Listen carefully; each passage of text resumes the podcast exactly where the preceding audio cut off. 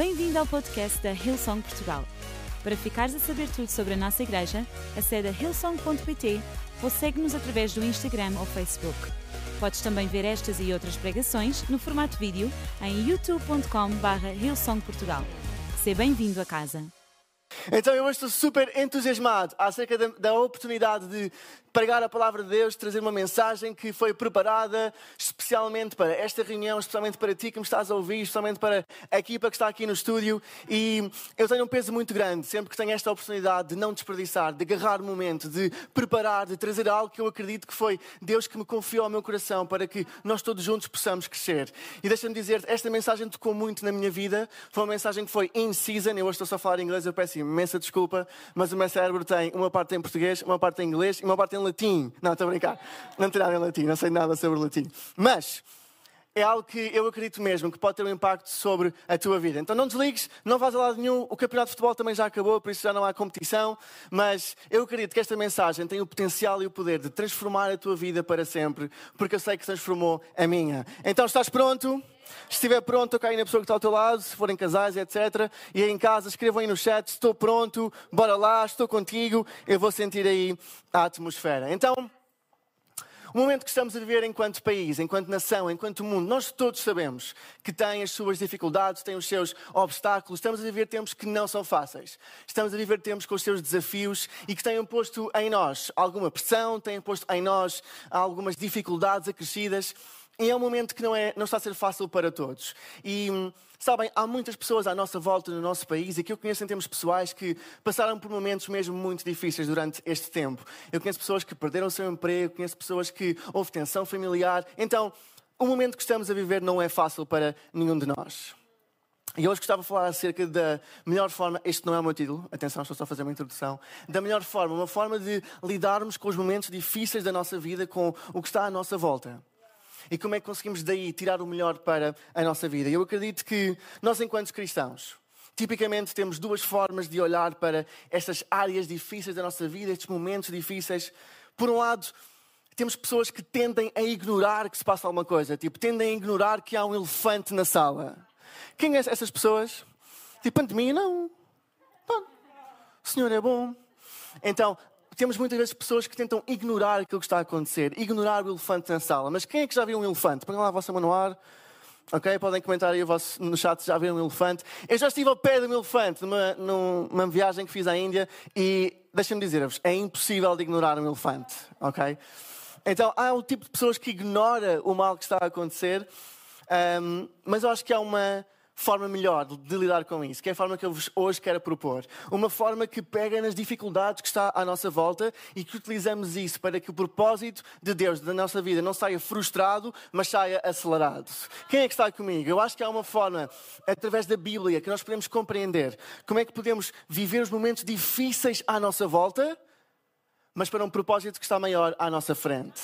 Então, eu hoje eu gostava de falar sobre isso. Hoje o meu título é bastante poético. Digam lá poético. Hoje vamos. Este não é o meu título outra vez, eu estou a fazer muita. Eu, eu pensei mesmo muito sobre este título, então quero introduzi-lo no momento certo. Nós hoje vamos conversar acerca de fazer sentido dos momentos difíceis e como podemos sair mais fortes do outro lado. Estão prontos para o meu título ou não? O meu título hoje é Coroa de Cinzas. Coroa de Cinzas. Muito obrigado pelas duas palmas aqui à frente, eu agradeço. Coroa de cinzas. Eu acho que é isto que nós temos a possibilidade de fazer, das cinzas da nossa vida, daquilo que pode ter morrido, que pode ter sido uma desilusão, daquilo que pode ter sido como não estávamos à espera, mas disso fazer uma coroa. Então, se isto interessa, vamos a isso.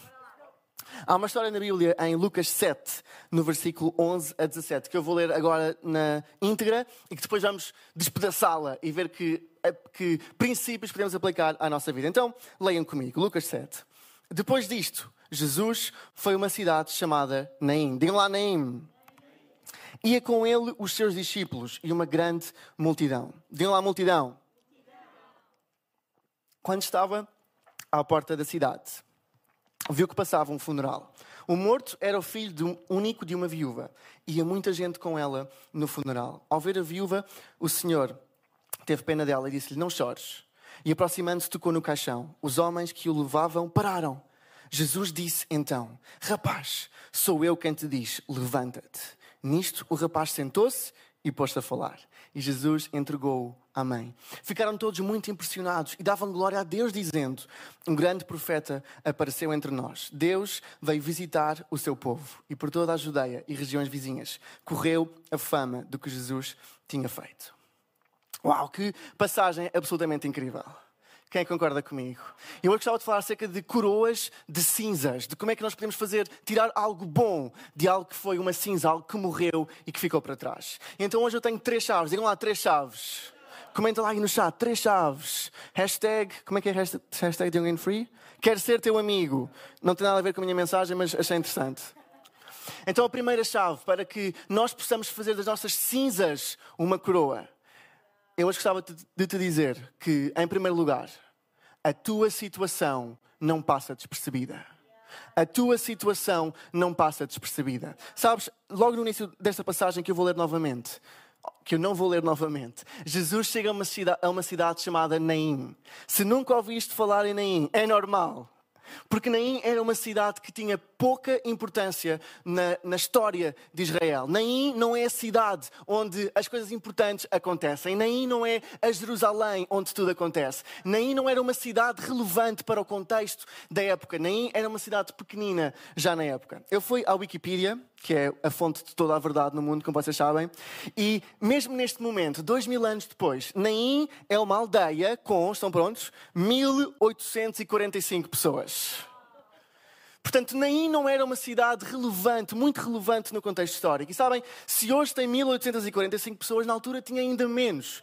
Eu lembro-me quando nós estávamos no college, uh, o, o Lee Burns, o EVP do college, que há pouco tempo falou na, nossa igreja, ele deu uma aula sobre Novo Testamento. E nós estávamos, tipo, eu e Jana na primeira fila, tínhamos lutado quase andado à bulha para ficar na primeira fila, para ouvir, para beber o máximo daquela oportunidade que nós tínhamos, de ouvir diretamente do Pastor Lee. E eu, até então, sempre que lia nomes na Bíblia, tipo, passava um bocadinho à frente. Nomes de pessoas ou nomes de cidades. Eu, tipo, eu quero ver a ação. Agora, se se chama Carlos ou Fonseca, estou a brincar, esses nomes não estão na Bíblia. Mas eu passava um bocadinho à frente dos nomes das pessoas, das cidades, porque eu não entendia muito bem o contexto. E essa aula transformou a minha vida para sempre. A partir, a partir de agora, também prestar muita atenção aos nomes, às pessoas, onde é que estão. E ele disse que vocês sabem, vocês têm noção de que a maior parte das aldeias que vêm na Bíblia neste momento tinham quase tantas pessoas como as pessoas que estão nesta sala. E apontou à volta. Éramos um auditório com 300, 400 pessoas, tipo assim, como se fosse a Lispolis. E Naim era uma cidade desse género. Tinha tipo 200, 300 pessoas, a aldeia de Naim. E o Salvador do mundo parou a sua agenda. Parou a sua agenda de levar o Evangelho a Israel. Levou a sua agenda de se tornar o rei da humanidade para ir a uma cidade que ninguém importava. A tua situação não passa despercebida. Jesus, que foi Anaim de propósito para encontrar esta mulher, é a pessoa que te vai encontrar na tua situação. Não desprezes a tua situação, não menosprezes o teu momento. Eu hoje quero dizer-te que há um Deus no céu que está atento. Se Naim não foi pequeno demais, nós também não somos pequenos demais o Senhor do universo parou o universo, entre aspas, para encontrar esta mulher nesta cidade.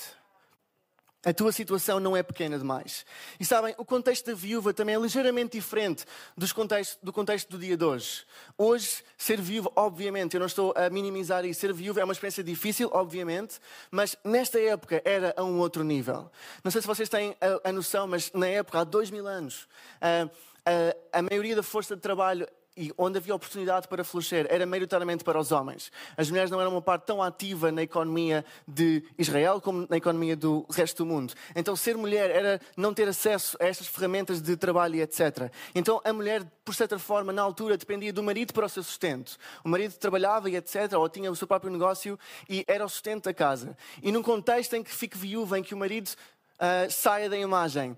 A pessoa que toma, cuida, que cuida da mulher, passam a ser os filhos, homens. E é por isso que, já agora, na, na cruz, quando Jesus está na cruz e diz a Maria e a João, esta é a tua mãe e este é o teu filho, é simbólico, mas não é só isso. É também porque estava preocupado com o futuro da sua mãe e queria ter a certeza que havia irmãos à volta dele que iam cuidar da sua mãe. Então, para uma viúva, a esperança era os seus filhos. Era a sua única esperança de alguém que tomasse conta dela em termos financeiros, económicos e de família. Então, uma viúva perder o seu único filho. era a situação mais dramática e difícil para o contexto da sua família. E sabes, nós por vezes passamos por esse tipo de situações. Nós por vezes passamos por situações que são difíceis, dramáticas e complicadas de viver. E muitas vezes sentimos-nos sozinhos. E que essa situação é tão pequena e tão irrelevante que ninguém está a olhar para nós. Mas eu hoje quero dizer-te que Jesus, que estava numa missão para salvar o mundo, arquitetou um desvio para ir salvar a pessoa mais desprotegida, na vila mais insignificante. Eu hoje quero que saias daqui e deste link a saber que Jesus não se esqueceu de ti. Jesus que te criou não se esqueceu de ti. Jesus que te trouxe até aqui não te vai deixar aqui. Jesus que te criou vai terminar a sua obra em ti. Então, em primeiro lugar, eu queria que saísse daqui hoje com a certeza plena, absoluta na tua vida que Jesus não se esqueceu de ti e que a tua situação não é insignificante e não passa despercebida. Jesus está atento. Ele que arquitetou tudo para encontrar a viúva em Naim, vai e está a arquitetar tudo para te encontrar na tua situação. A tua situação não passa despercebida. Em Mateus 10:30, ah, Jesus diz que até os cabelos da vossa cabeça estão todos contados. Eu vou acrescentar, até os euros da vossa conta bancária estão todos contados. Jesus conhece a tua situação. Jesus conhece o que se passa à tua volta. Jesus conhece o que se passa no, teu coração. E Ele não deixa nada ao acaso. O rei está a caminho. E Ele vai chegar a nem. Em segundo lugar, a segunda coisa que eu te queria dizer, para que possamos fazer uma coroa das nossas cinzas e para tirar desta passagem que eu li, da viúva de Naim, encontra-se em Lucas 7, 13 a 15, que diz assim: Ao ver a viúva, o Senhor teve pena dela e disse-lhe: Não chores. E aproximando-se, tocou no caixão. Os homens que o levaram pararam. E Jesus disse então: Rapaz, sou eu quem te diz: levanta-te. Nisto o rapaz sentou-se e pôs-se a falar. O teu Salvador é Jesus, meu amigo e minha amiga. Na hora em que Jesus fala à tua circunstância, a tua circunstância muda. Na hora em que Jesus confessa algo à tua circunstância, a tua circunstância muda para sempre. A criação não fica indiferente à palavra e à comunicação do seu Criador. E nós hoje estamos a profetizar enquanto igreja que a tua situação vai mudar, que as tuas cinzas vão mudar, que as tuas feridas vão sarar e que vais entrar no novo tempo da tua vida. Quando Jesus fala, a criação ouve e muda em consequência. Jesus aproximou-se, tocou no caixão e disse: Levanta-te. E a criação não tinha como não se levantar, a situação não tinha como não mudar, porque Jesus falou. E eu acredito que Jesus vai falar à tua situação. E enquanto igreja, quando nós oramos, é isso que estamos a pedir, a interceder que Jesus fale. Nós estamos a confessar a palavra de Deus para que a criação se alinhe com a sua palavra e que a nossa vida floresça. Então não despreze o poder de estar na igreja, não despreze o poder de ouvir as mensagens, de ouvir a palavra, de ouvir o que Jesus está a dizer. Não despreze o tempo de leitura da Bíblia, o teu tempo próprio de oração. Dá espaço a Deus para Ele falar, dá espaço a Jesus para Ele falar, dá espaço à igreja para te moldar e para falar à tua circunstância. Porque quando ouvir, quando a criação ouvir a voz do Criador, as circunstâncias vão mudar. E este rapaz não, não teve como não se levantar e começar a falar. Jesus é a solução. Mas sabem, esta expressão de Jesus ser a solução, de Jesus ser a solução para as nossas circunstâncias, pode ser muitas vezes mal interpretada. Digam lá, uh, digam lá, onde é que ele vai com isso? Era para dar tempo para beber, mas digam lá, onde é que ele vai com isso? Jesus ser a solução, obrigado, obrigado, obrigado. Jesus ser a solução às vezes pode ser interpretado de algumas formas que não, não ajudam a que a nossa vida continue a ir para a frente. Sabem, muitas vezes eu ouvi. Um, ok, agora vou fazer um disclaimer. Eu já faço parte da igreja basicamente desde que nasci, então já servi em vários contextos. E muitas vezes, uh, por exemplo, quando algumas equipas estavam menos mal preparadas, ou eu estava mal preparado para o que ia acontecer, não tinha ensaiado, não tinha feito, nós às vezes dizíamos: Ai, mas vamos confiar que o Espírito vai levar a reunião para a frente. Eu toquei bateria há alguns meses, porque correu muito bem. Não correu muito bem. Uh, eu toquei bateria há alguns meses. Eu uma vez bateria, a minha mulher estava a liderar louvor e foi, foi tão incrível que, a meio da segunda música, ela virou-se assim para trás e fez assim. Eu basicamente fiquei sem tocar o resto da, música, o resto da, da reunião. Mas, às vezes nós temos essa tendência de, de não tomarmos em conta a nossa responsabilidade pessoal e dizermos, ok, Jesus há de tratar. E sabem, quando nós fazemos isso, Jesus há de tratar. Nós tiramos força e poder a que Jesus é a solução. Sabem, eu tenho alguns, alguns vários amigos que não vêm ainda à igreja e muitas vezes eles dizem isso da igreja, que parece que nós não temos responsabilidade pessoal, que Jesus é a solução para tudo. Então que é uma frase que perde o seu valor, que perde a sua força, porque nós tendemos a tirar-lhe esse valor, porque perdemos a nossa responsabilidade pessoal. Então hoje queria-vos apresentar duas perspectivas bíblicas acerca de Jesus ser a salvação do mundo. Pode ser? Então, em primeiro lugar, é verdade, Jesus é Ele que nos resgata, Jesus é a solução. Em Marcos 10, 45 diz: Pois também o Filho do Homem não veio para ser servido, mas para servir e dar a sua vida para resgate. Digam lá, resgate para resgate de muitos. Sim, há uma dimensão da salvação que é verdade que Jesus resgata, que nós não temos responsabilidade. Sim, nós passamos da morte para a vida exclusivamente pelo trabalho que ele fez na cruz. Sim, nós passamos da morte para a vida exclusivamente por aquilo que Jesus é e por aquilo que Jesus faz. Há uma parte da nossa salvação e da nossa vida que nós não controlamos. Há algo mais fora de quem nós somos e isso é Jesus. Há uma força imparável que não vem de nós, que vem de Cristo. Há uma força que mexe, que, que, que que arquiteta, que organiza, que transforma, que não depende de nós, que não depende de quem nós somos, depende do Salvador, depende de Jesus. Sim, há um elemento à realidade que nos escapa, e esse elemento é a graça, é o Espírito Santo, é Jesus. E Ele tem o poder para transformar, independentemente do que nós fazemos, acontecemos, dizemos, há uma dimensão que é puramente o fator X. Estou a brincar, é o fator Jesus.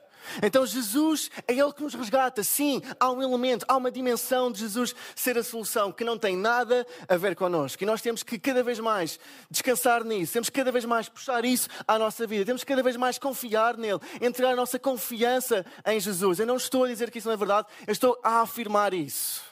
Mas pa... paradoxo, paradoxicalmente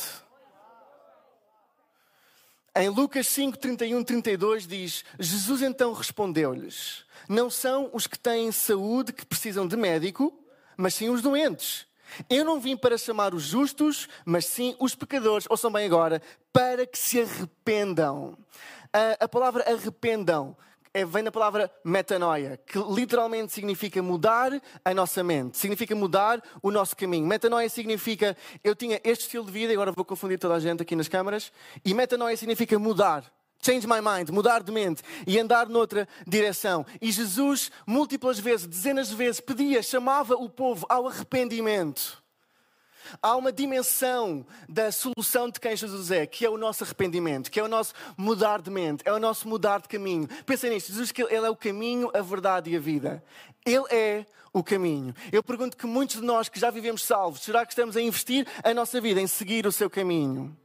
Hum, será que muitos de nós tomamos esta dimensão de metanoia, de mudar a minha mente? De há, há um ponto de vista de dimensão de salvação que depende do meu arrependimento, que depende da minha forma de andar em direção a Jesus, de andar em direção a Deus, de comportar, de viver a minha vida em direção ao meu Salvador, de seguir o caminho. Há uma dimensão que é sobrenatural, que tem tudo a ver com Jesus, que tem tudo a ver com a graça, que tem tudo a ver com o Espírito Santo. Mas há uma dimensão natural que tem tudo a ver connosco, de nos alinharmos com Jesus para que a nossa vida continue a florescer.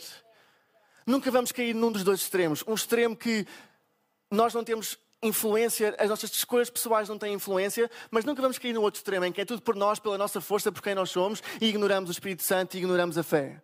Vamos viver com tensão, vamos sempre considerar este paradoxo de que é tudo por Jesus. E há um bocadinho que depende de nós. Amém? Então, em segundo lugar, Jesus é a solução, as três chaves para que possamos fazer das nossas cinzas coroas. Em primeiro lugar, não nos podemos esquecer que a nossa situação não passa despercebida. Em segundo lugar, temos que perceber que Jesus é a solução e que quando Ele fala, a nossa circunstância muda. E em terceiro lugar, digam lá, terceiro lugar, as tuas cinzas são sementes. As tuas cinzas são sementes. Em Lucas 7,15 diz que Jesus entregou o rapaz à mãe.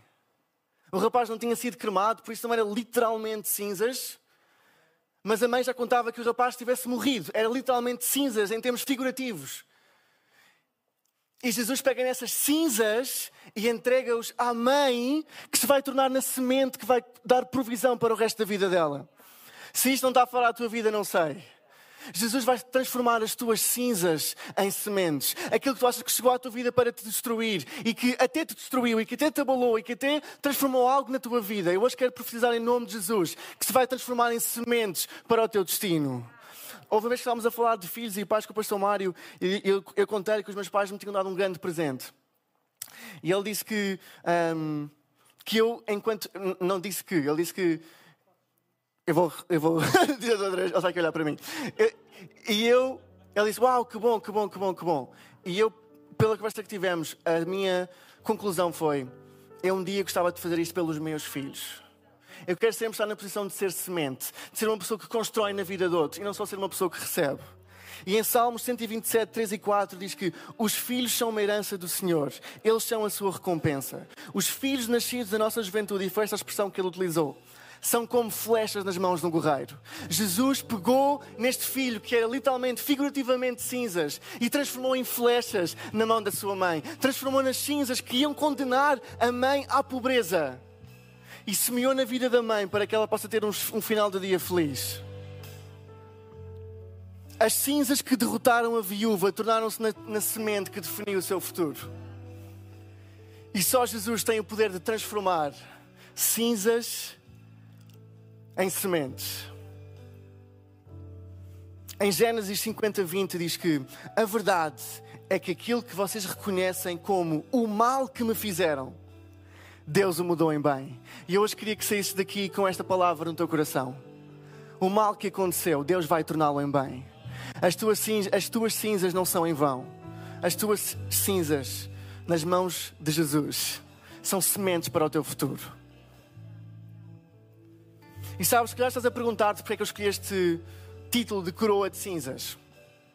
Deixa-me levar-te a uma das passagens mais importantes na Bíblia, em Isaías 61, no versículo 1 a 4, que fala acerca do profeta, fala acerca de Jesus, profetiza acerca do nosso Salvador. Diz que o Espírito do Senhor Deus está sobre mim, sobre Jesus, porque o Senhor me consagrou para levar a boa nova aos pobres, para curar os desesperados, para proclamar a libertação aos exilados e aos prisioneiros a liberdade, para anunciar o ano da graça do Senhor e o dia em que o nosso Deus se vai vingar dos nossos inimigos, para consolar os que estão de luto para colocar, ouçam bem agora, na cabeça dos enlutados que estão de luto em Sião, uma coroa em vez de cinza um perfume de felicidade em vez de cara triste. Esta é a vontade de Jesus para a tua vida. É para dar boas notícias aos pobres, é para curar os desesperados, é para libertar os cativos, é para anunciar o ano do favor e o ano da graça do Senhor, é para consolar os que estão do luto, é para colocar uma coroa em vez de cinza, é para trazer saúde em vez de doença, é para trazer generosidade em vez de falta. Essa é a vontade de Deus para a tua vida. Mas sabes, há um ponto muito importante. A única razão pela qual nós podemos almejar fazer das nossas cinzas coroa e ter uma coroa de cinzas é porque Jesus carregou uma coroa de espinhos. A razão pela qual eu e tu podemos ter uma coroa de cinzas é porque Jesus carregou uma coroa de espinhos. Deixa-me levar-te ao episódio em João 19, de 1 a 3. Então Pilatos mandou açoitar Jesus. E os soldados fizeram uma coroa de espinhos e colocaram-lhe na cabeça, vestindo-lhe um manto de púrpura, dizendo: Viva o Rei dos Judeus! E batiam-lhe. E para quem conhece a história, isto faz parte da, da última semana da vida de Jesus, dos últimos dias da vida de Jesus. E depois deste momento em que lhe colocaram uma coroa de espinhos, este momento foi que culminou com a sua crucificação, com ele ser morto pelo Império Romano. Sabes, ele carregou uma coroa de espinhos na sua cabeça. E viveu aquela semana e foi morto e crucificado na cruz. Para que eu e tu tivéssemos uma vida eterna. E para que eu e tu pudéssemos viver com uma coroa de cinzas. Sabes, Jesus é a chave que desbloqueou a história da humanidade. E Ele é a chave que eu acredito que pode desbloquear a tua vida para sempre. Nós sempre que estamos juntos, sempre que estamos reunidos, fazemos uma oração especial, tiramos um momento para fazer um convite, para dar oportunidade a todas as pessoas que ainda não tomaram uma decisão de fazer deste Jesus, que carregou uma coroa de espinhos, o meu Senhor e o meu Salvador.